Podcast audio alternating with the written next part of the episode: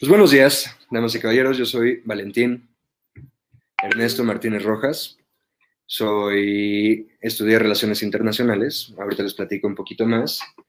Eh, es un honor para mí poder compartir eh, este foro, que gracias a la tecnología y gracias a todas estas nuevas herramientas que nos ha dado el encierro, eh, tenemos gente de varios lugares, por ejemplo, Alejandra de Argentina, tenemos gente de México, desde Monterrey, Nuevo León, tenemos gente directamente desde España. Me da mucho gusto y honor poder platicar con ustedes el día de hoy. La intención de esta plática es hacer una especie de salón virtual. En este salón virtual yo les quiero estar haciendo un par de preguntas y hacerlo un poquito dinámico. La intención de esta dinámica es que estén en este jueves soleado, tomándose un cafecito, desayunando y después de una hora de plática, empiecen su día con ideas nuevas, con algunas cosas que las haya podido dejar pensando. Y bueno, si las cosas salen bien, que el día de mañana seamos más innovadores. Entonces, para comenzar, déjenme les platico un poquito de mí. Yo soy Valentín Ernesto Martínez Rojas, estudié Relaciones Internacionales. Actualmente estoy estudiando un diplomado en Innovación Social y estoy estudiando una maestría en Administración Estratégica. Me certifiqué como analista internacional y como consultor político. La intención de esto es Estudié cómo funciona el mundo, estudié cómo mejorar al mundo y estoy estudiando cómo mejorarlo inteligentemente, cómo administrar los recursos, cómo generar proyectos que puedan realmente generar un cambio. Me certifiqué como analista internacional y consultor político para poderlo explicar y para poder explicárselo a políticos y poder hacer una vinculación entre la parte académica, la parte política, y la parte de acción social. Entonces, el, concepto de innovación me parece muy interesante porque creo que lo escuchamos tanto que ya no nos metemos a, ya no nos preguntamos realmente qué es la innovación, de dónde viene, para qué es. Entonces aquí les tengo la primera pregunta. ¿Han escuchado la expresión la mejor innovación desde que se inventó el pan en rebanadas? Ok. La mejor innovación desde que se inventó el pan en rebanadas. Esta es una, esta es una expresión muy común en Estados Unidos y tiene un porqué muy interesante. En 1912, un grupo de panaderos, eh, bueno, antes el pan se vendía completo, y un grupo de panaderos dijo, oye, ¿y si lo cortamos en rebanadas, ¿qué pasaría, no? Y el gremio de panes, de, panaderos, dijeron, no, ¿cómo crees? La gente va a, la gente ya no va a querer consumirlo, porque pues de por sí el pan en o sea, pues el pan no es una labor muy difícil de cortar en rebanadas, y pues la gente no va a querer consumirlo, que eso es una pérdida de tiempo, ¿no? Pasaron muchos años y una panadería en Missouri dijo, va, a mí me interesa hacer el pan en rebanadas. Y esto generó que, que el negocio del pan fuera mucho más eficiente. La gente comía más pan cuando estaba en rebanadas. Descubrieron que las personas les gustaba, se les hacía más fácil el pan en rebanadas y entonces lo empezaron a consumir más. Esto mejoró el producto y mejoró las ventas del pan. Esto lo llevó a una segunda innovación, la innovación en cuanto a la tecnología. Se empezó a inventar máquinas rebanadoras de pan para hacerlo, para que el proceso de cortarlo fuera más fácil. Con esto también se inventó la máquina tostadora, la, de salto, la que metes el pan y con esto también se mejoró la industria de las mermeladas, las mayonesas, los untables, la miel. el pan en rebanada fue, fue una innovación que generó que hubiera tres tipos de innovaciones distintas. Una en producto, una en tecnología y otra en el ecosistema de los productos aledaños a esto.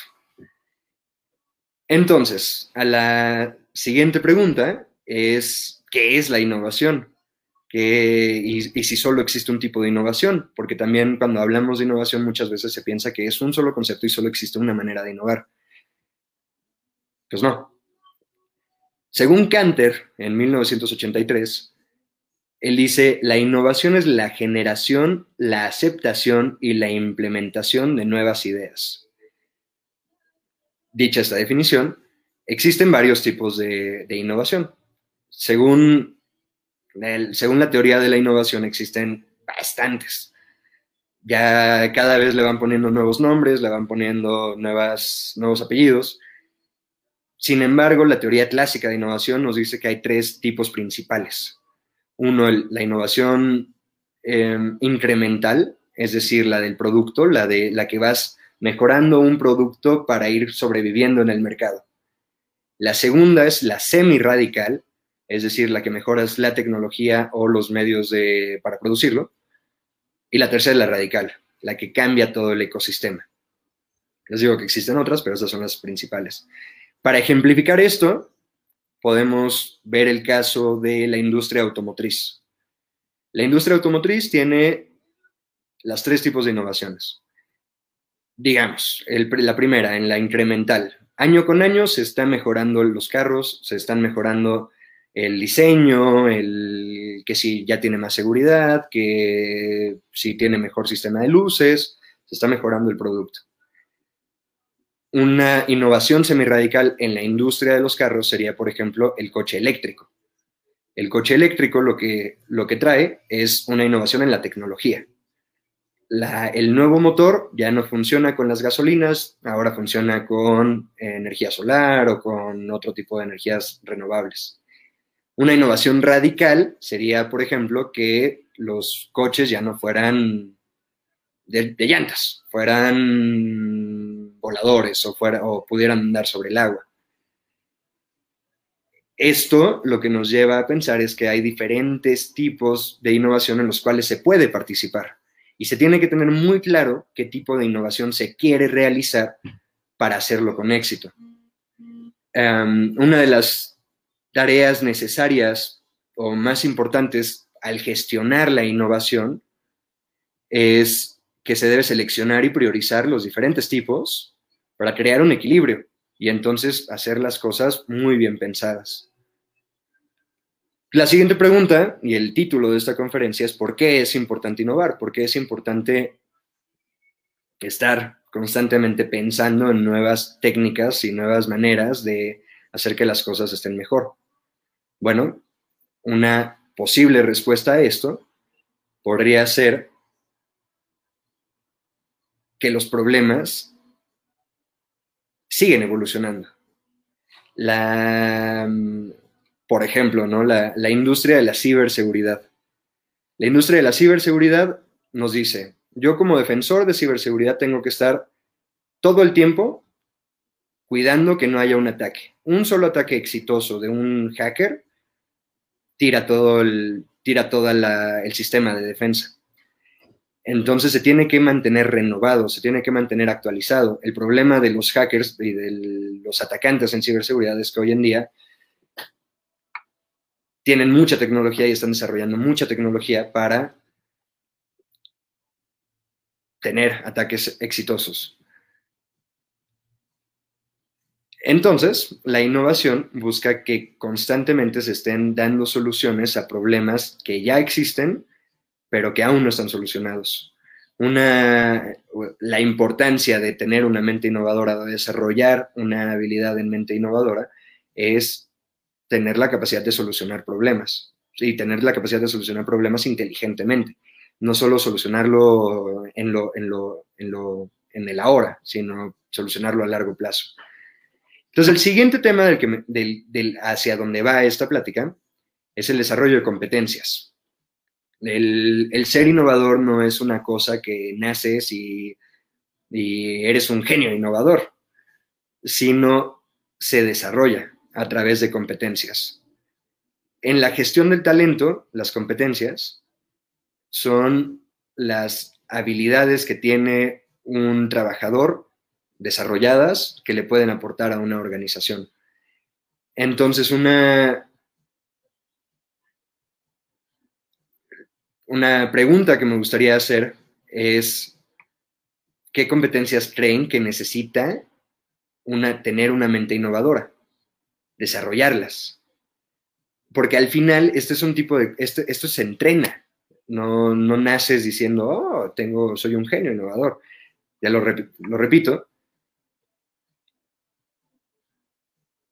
porque, porque es muy importante ser consciente que debes de desarrollar este, este, este, esta dinámica. ¿Cómo desarrollas esta dinámica? Lo primero es tener una, capacidad de, pensamiento asociativo. Es decir, imagínense una plastilina y todo lo que vayan viendo, leyendo, encontrando, observando, irlo sumando a la plastilina. Y de eso ir encontrando conexiones, ir encontrando qué, qué cosa puede servir con qué cosa. Y es muy importante tener un ojo muy claro, muy atento, esa sería una segunda competencia, el desarrollar un ojo atento, un ojo muy observador, para poder identificar oportunidades, poder identificar retos, poder identificar problemas, poder identificar soluciones en este pensamiento asociativo.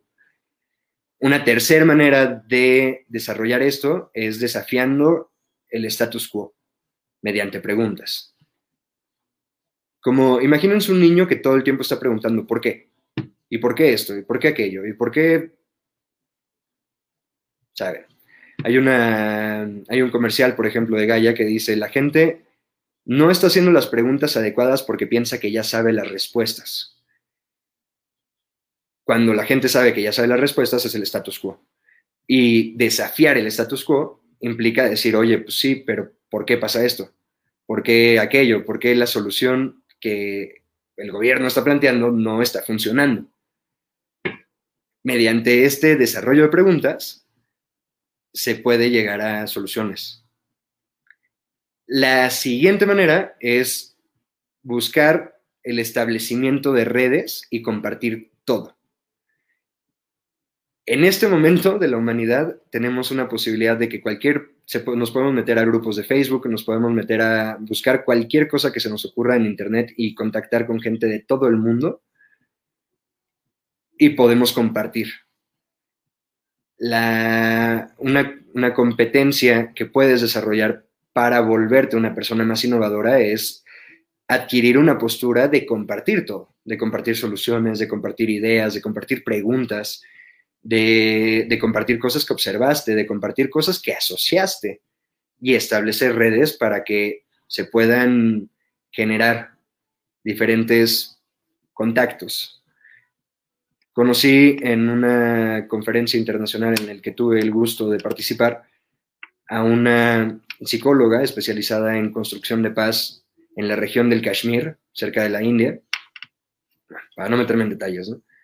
Em, y ella decía, ella decía, la importancia de las redes es que la gente puede decir cosas que tú no, que tú puede que no puedas decir.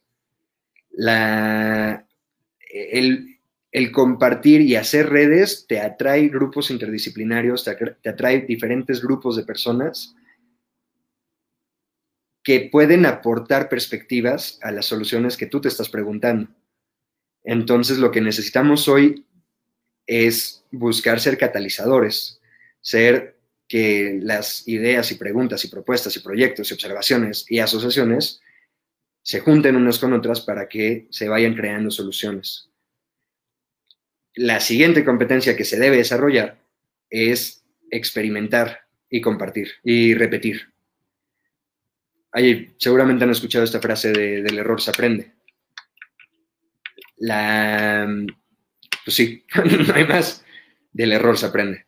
Entonces, siempre, siempre que haya una idea y siempre que ya se haya llegado a posibles respuestas a preguntas, experimentar, experimentar, experimentar, lanzarlo, pensar en grande, estar intentando constantemente que pues, aterrizar proyectos y si fallan, corregirlos, ir, ir mejorando esa, esa línea, esa curva de aprendizaje. El siguiente punto es repetir, repetir las cosas que sí te funcionen y volviendo al punto uno, asociar las cosas que sí te funcionen con cosas nuevas y hacer este ciclo. El desarrollo de esto es el desarrollo de competencias. Esto es lo que vuelve a una persona contratable. Las organizaciones, cuando vas a una entrevista de trabajo, no te miden por lo, que, lo que dices que eres, sino la capacidad que tienes para solucionar problemas, para ser observador, para ser, tener un pensamiento crítico, analítico, etc. Entonces, una, déjenme compartirles un par de ejemplos de, de proyectos que hayan sido innovadores e inteligentes. Un proyecto número uno que a mí me parece muy interesante es el proyecto llamado Co-Design 19. Es un proyecto que organizó una universidad en España en el cual necesitaban que sus estudiantes de diseño gráfico liberaran el servicio social. A la par, esta universidad estaba manejando o está manejando una, una fundación para niños con síndrome de Down. Llega el COVID y entonces ya no pueden seguir atendiendo a los jóvenes de, de la fundación. Lo que se lo... Ya no pueden seguir atendiéndolos en sus instalaciones.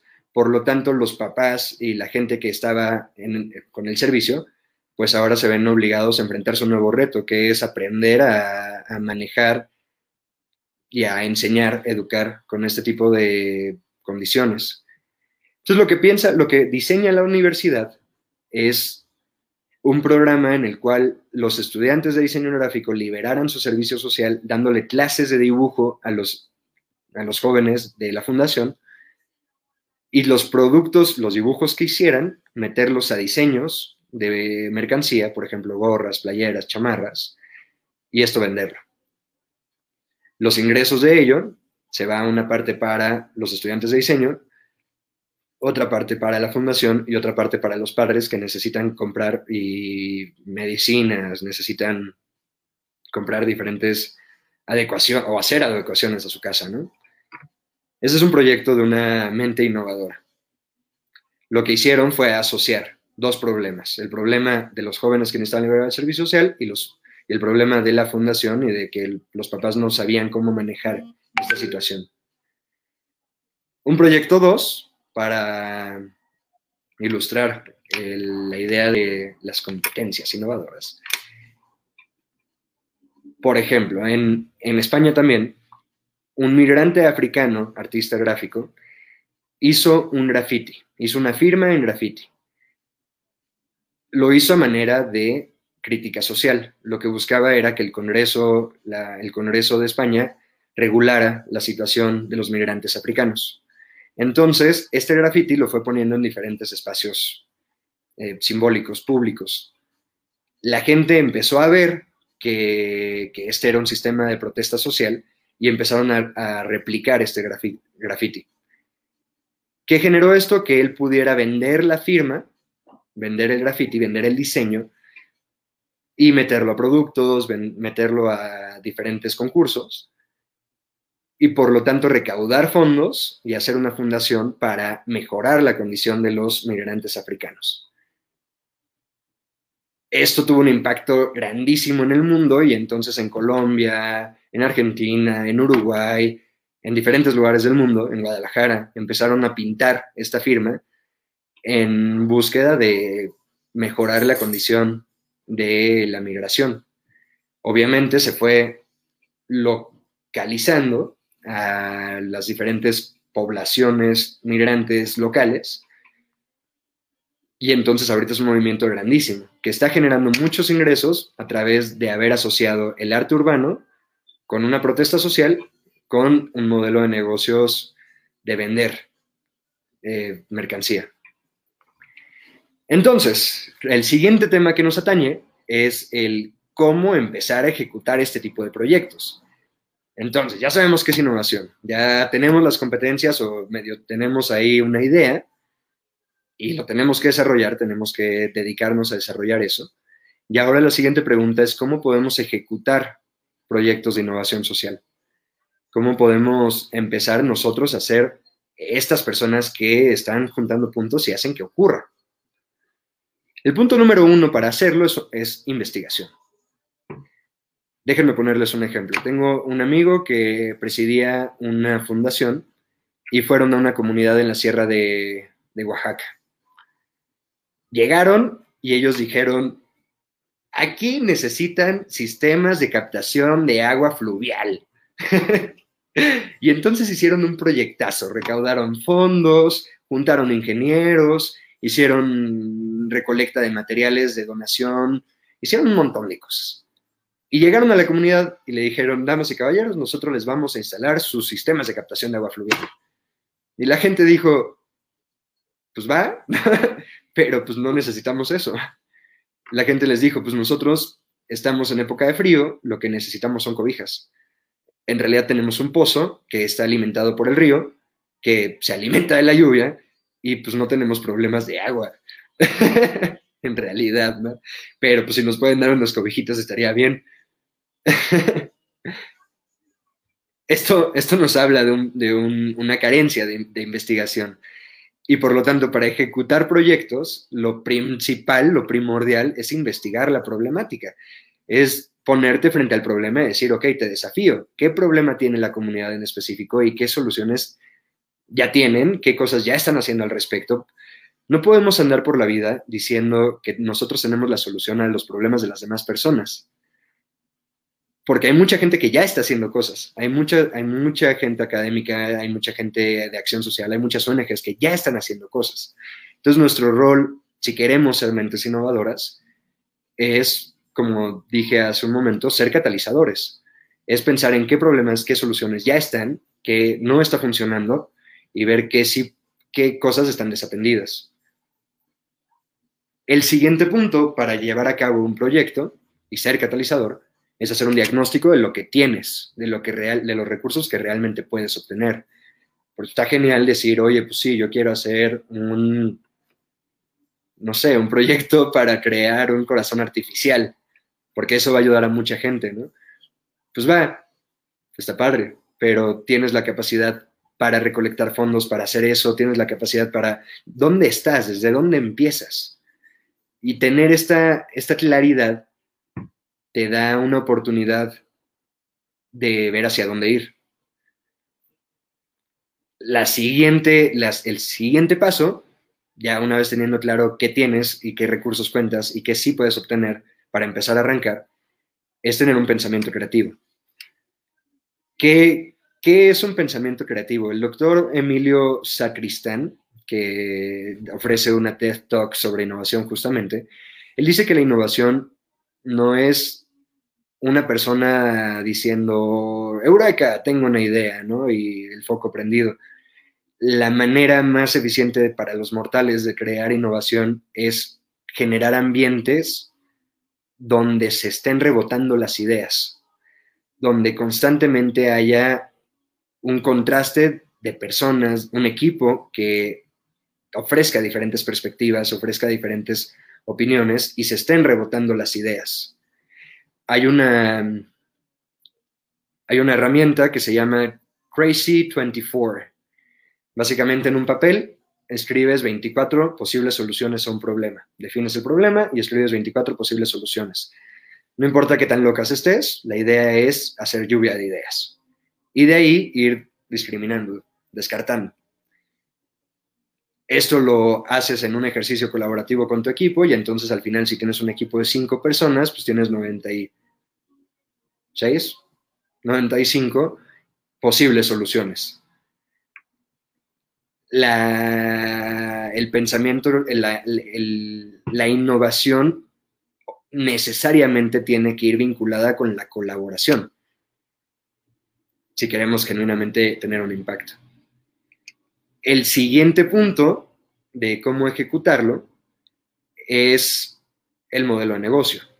Obviamente no esperar que la gente, los voluntarios, esperar tener recursos humanos en tu equipo sin que haya un pago o sea redituable, generalmente esos proyectos fracasan. Y no fracasan porque la gente no quiera, sino porque la gente necesita tener ingresos.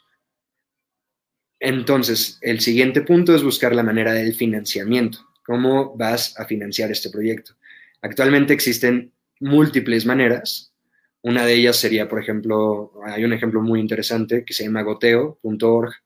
Es una, es una, es una página especializada en crowdfunding, en financiamiento a través de, poner un proyecto en Internet y que la gente vaya donando y vaya aportando y vaya construyéndose el proyecto, especializada en acción social. Goteo.org. Ese es un modelo, ¿no? La otra manera de tener financiamiento es a través de ir con las empresas y presentarles un proyecto y eh, básicamente decirles cuánto se van a ahorrar con tu solución, cuánto, cómo puedes cómo puede ayudar a su comunidad donde tengan las fábricas, lo que vas a hacer, em, cómo acercarte al, empresario y a los donadores, a los donadores de capital, generalmente va relacionado con un cómo los vas a mejorar a ellos y cómo cuánto se pueden ahorrar. Entonces, la innovación también busca atender diferentes factores en términos ambientales, en términos... Em, en diferentes términos. Perdón, me, me perdí un segundo. La innovación busca atender diferentes factores al mismo tiempo que está solucionando un problema. Entonces, sí, también, si buscas hacer, por ejemplo, un proyecto de sillas de ruedas, busca que los materiales no sean contaminantes para el medio ambiente. Y esto lo puedes vender con los empresarios, con las grandes empresas y decirle, oye, pues mira, de tus residuos, déjame usarlo para construir sillas de ruedas. La idea es, como decía, usar el pensamiento asociativo para encontrar diferentes, en diferentes escalas, interseccional, diferentes soluciones. por último, bueno, no por último, el siguiente punto es tener la capacidad de medir el impacto. Esto va relacionado con repetir y, experimentar. Es necesario medir el impacto de lo que estás haciendo. Si realmente está funcionando en algo o simplemente estás perdiendo el tiempo. Esto generalmente tarda un rato, tarda pues, en ver resultados pero es muy importante que se tenga un control de los resultados, de hacia dónde va el proyecto, qué está generando, qué sí se está haciendo y cómo se está aterrizando. Y por último, una pregunta clave es cómo comunicarlo, cómo comunicarlo a la gente, cómo de tantas ONGs que ya están existiendo, existen muchas ONGs que tienen muy buenas intenciones, pero que no están sabiendo comunicar lo que ya están haciendo. Entonces, el siguiente punto es tener y desarrollar estrategias para poderlo comunicar eficientemente. Con esto, digo, eh, ahorita les platico por qué estoy hablando de esto. Con esto, la intención es que desarrollemos una capacidad de pensar en nuevos negocios, que al final creo que en este momento de la humanidad la opción del trabajo en gobierno o empresa privada se empieza a ver complicada. Sobre todo vimos en el caso de la pandemia que hubo muchos despidos, hubo mucha gente que tenía certeza relativa en sus trabajos y de repente se quedaron sin nada. Nos invita a pensar en nuevas maneras de hacer negocios. Una manera que proponemos desde la OMIS es el emprendimiento a través de la acción social. Es decir, invitamos a la gente a que creen proyectos de emprendimiento que sean redituables, que, puedan pagarle un equipo, que se estén conformando, a través de intentar y buscar solucionar problemas. Esa es la intención de esta plática. Ahora, por cuestiones de tiempos, para la, por cuestiones de tiempo, para la siguiente plática podemos platicar de otro tipo de temas interesantes, como por ejemplo métodos de cómo realizar una campaña de crowdfunding exitosa. Sin embargo, por cuestiones de tiempo lo voy a dejar hasta aquí. la intención de este primer programa, de este primer episodio, como pueden leer en algún espacio por ahí, en el flyer de la, plática, se llama primer episodio de un programa. Entonces déjenme platicarles la sorpresa de qué es lo que estamos pensando desde la OMIS para un programa en los jueves, para que se tomen un cafecito en la mañana y se vayan con ideas frescas e inspiradas. La intención de este programa es traer gente, diferentes mentes innovadoras, gente que ya esté trabajando en este tipo de proyectos y platicar con ellos, entrevistarlos, traer, mira, ahí ya aparece episodio 1, la importancia de las mentes innovadoras. La, y traer este tipo de perfiles, por ejemplo, el... No les voy a arruinar la sorpresa. Hay, hay bastantes personas muy interesantes que están haciendo cosas impresionantes por su gente, por su comunidad, por su, por su localidad. Desde la OMIS queremos acercarlos a ustedes para que vean que hay mucha gente ya trabajando en esto y que se necesitan más personas trabajando en esto y que al final de un par de ideitas que puede tener alguien, siempre salen mejores ideas. Otro proyecto que podría ejemplificar este, este tema y para cerrar, en Colombia se dieron cuenta que Walmart había quebrado todas las tiendas de abarrotes de una, de una comunidad en específico. Todas las tiendas de abarrotes quebraron porque Walmart fue simplemente demasiado dominante en el mercado. El problema de esto es que la gente ya no podía acceder a semillas básicas, frijol, arroz, ya no podían acceder a, alimentos muy básicos porque Walmart al quebrar los abarrotes pudieron poner el precio en lo que ellos quisieron. Entonces, para mucha gente de la comunidad ya no era accesible. Lo que a un chavo se le ocurre, y que ahorita ya se está exportando a diferentes países en América Latina, es poner una máquina expendedora de semillas. Como, imagínense una máquina de Coca-Cola, pero en lugar de Coca-Cola tiene diferentes bolsitas de semillas. Esta idea asoció máquinas expendedoras, un problema, se puede, ¿no? Y lo puso mucho más barato que Walmart. Esta idea ayudó en temas que cuando iniciaron el proyecto ni siquiera se imaginaron. Por ejemplo, ayudó, a mejorar el tema de desnutrición infantil en la comunidad. Ayudó a mejorar el tema de la producción de basura por todos los empaquetados de Walmart que se compraba. Eh, los empaquetados de la máquina expendedora eran ecológicos, eran eh, eran renovables. Y esto generó muchas soluciones. Ahora ese proyecto se está exportando a muchos países en América Latina y es un proyecto que les está yendo súper bien. Entonces la invitación desde la OMIS es que pensemos en este tipo de proyectos y desarrollamos este tipo de proyectos. He estado hablando mucho sobre qué es la OMIS. Ah, pues déjenme platicarles un poquito qué es la, qué, es la OMIS. La Organización de Mentes Innovadores Sociales busca ser una casa productora de este tipo de proyectos. Nosotros creemos muy firmemente que no, que uno solo no es tan listo como todos juntos. Entonces, nosotros desde la organización buscamos jalar diferentes ideas, diferentes proyectos, diferentes productos que se puedan pensar y llevarlos a cabo y ejecutarlos. Conectar los puntos con proveedores, conectar los puntos con equipos de difusión de contenido, conectar puntos con diferentes ramas para que se puedan llevar a cabo estos proyectos.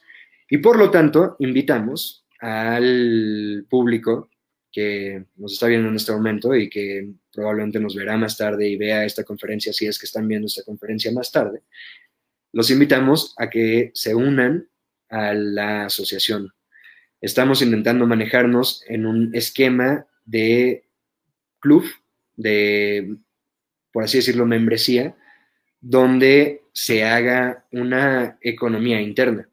Los miembros, obviamente hay muchos que tienen negocios, tienen empresas, tienen diferentes proyectos y le ofrecen a los miembros descuentos a cambio de consumir sus productos. Estamos buscando que se haga una pequeña economía dentro de la OMS. Por lo tanto, estamos invitando a que si se quieren unir, le den like a la página de Facebook, se, se interesen por los proyectos.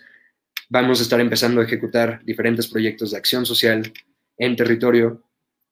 Entonces también si se quieren unir, si les, queda, si les llega a quedar cerca, la OMIS está desarrollándose como una organización internacional. Entonces, los proyectos que estamos replicando, yo en este momento hablo desde México, pero se van a empezar a replicar en Argentina, en España, en diferentes países. Entonces, de donde sean, estamos buscando que la OMIS tenga este, esta seriedad y esta participación de poder llevar a cabo proyectos simultáneamente en temas colaborativos. Me gustaría decir, es importante, es importante añadir que muchos de los ejemplos que, que platiqué ahorita los recuperé de un libro que recomiendo para profundizar en estos temas. El libro se llama Innovar para el Cambio Social, de Elena Rodríguez, Ignacy Carreras y María Sureda